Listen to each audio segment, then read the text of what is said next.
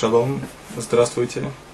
Мы уже говорили на предыдущих занятиях, что есть заповеди, которые называются Тусафет Шаббат, то есть добавить от будни к святому. И поэтому мы принимаем субботу чуть раньше, то есть добавляем некоторое время от светлой части дня к субботе. И, соответственно, по завершении субботы мы не молимся Марьев, а только некоторое время после того, как уже наступила ночь, и тем самым мы добавляем от будней к святому, исполняем эту заповедь. Время исхода субботы, оно зависит от, от нескольких факторов. Во-первых, это зависит от э, времени года, потому что зимой дни более короткие, а летом дни более длинные. Это также зависит от, э, э, от местонахождения вашего города. Поэтому лучше всего иметь календарь, который говорит о точном времени начала субботы и исхода субботы в соответствии с э, местоположением вашего города. Если нет такой возможности, то это можно определить таким образом. Если мы видим три маленькие звезды, которые находятся недалеко одна от другой, они не разбросаны по небосводу, это значит, что уже наступила ночь и можно молиться Майрив, и суббота завершилась. В пасмурное время, когда нет возможности разглядеть звезды, э, нельзя завершать субботу, а лишь тогда, когда нет никакого сомнения, что уже наступила ночь. Это то, что касается времени исхода субботы. Мы уже говорили, что есть заповедь выделить субботу э, из остальных дней недели. И при наступлении субботы мы делаем кидуш, тем самым мы выделяем субботу, отделяем ее от будней. По завершении субботы необходимо сделать авдала. Авдала – это тоже процесс разделения между субботой и буднями. Авдала состоит из двух основных этапов. Во-первых, во время вечерней молитвы есть специальная вставка, которая называется Атаху Нантану. Это первая часть Авдала, которая гласит о разделении между субботой и буднями. Во-вторых, после того, как глава семьи приходит после вечерней молитвы, делается Авдала над стаканом вина. И до того, как э, мы делаем Авдала, нельзя никаких, все, то есть все работы, которые запрещено делать в шаббат, запрещено делать также до Авдала. В некоторых ситуациях, когда человеку необходимо что-либо сделать до Авдала, и суббота уже завершилась, он может сказать следующий текст. Борух Амавдиль Бен Кодыш Лехоль.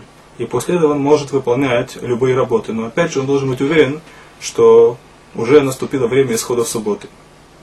В любом случае, до того, как он сделал Авдала на стакан, то есть пока он не сделал второй этап Авдала на стакан вина, ему нельзя кушать как поступать в следующей ситуации? Человек э, забыл исполнить первый этап Авдала, то есть он забыл сказать вставку Атаху Нантану в вечерней молитве.